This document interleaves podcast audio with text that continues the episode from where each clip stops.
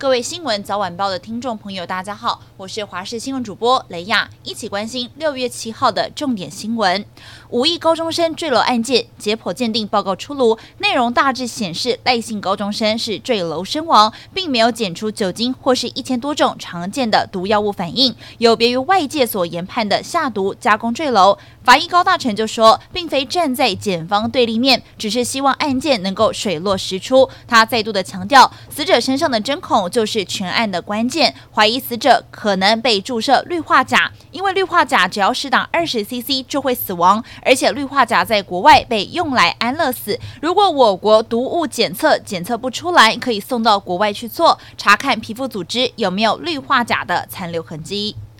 新北市府传出性骚案件，某局处一名男主管遭到指控，出差期间涉嫌对男同事肢体接触，甚至还时不时对他言语霸凌，让男子不堪其扰，决定要提出申诉。对此呢，新北市府证实此消息，已经启动了性平调查机制。除此之外，新北警察局长廖训成也被爆出担任嘉义县警察局长时涉嫌包庇性骚案。新北市长侯友宜则表示，绝对不会姑息。国军脸书粉砖日前呢是贴出了国军推动绿能的成效，其中有一件由陆军官校学生所设计的太阳能战术背心引起了讨论。虽然学生创意满点，但是遭到质疑说实用性过低。除此之外呢，国军考量女性官兵的头盔负重能力，国防部将从明年开始为宪兵采购女性专用头盔。不过专家认为，头盔的重量过重，应该要检讨的是整体的设计，不该以性别来区分。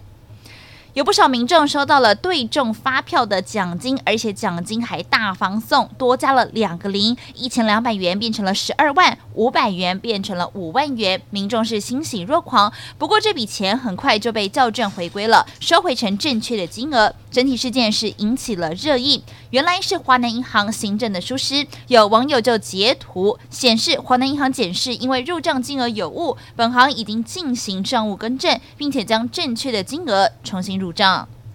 印度航空六号一架飞往美国旧金山的波音七七七客机，途中出现引擎问题，紧急转降俄罗斯远东地区。航空公司已经派了备用机把乘客给接走。美国国务院则是表示，机上可能载有美国公民，正密切的关注情况，有必要就会提供协助。但同时也出现尴尬的情况，先前因为乌俄战争爆发的关系，美方是祭出了制裁，禁止波音公司运送飞机零件到俄国。如今是否会临时通？通融是引起了热议。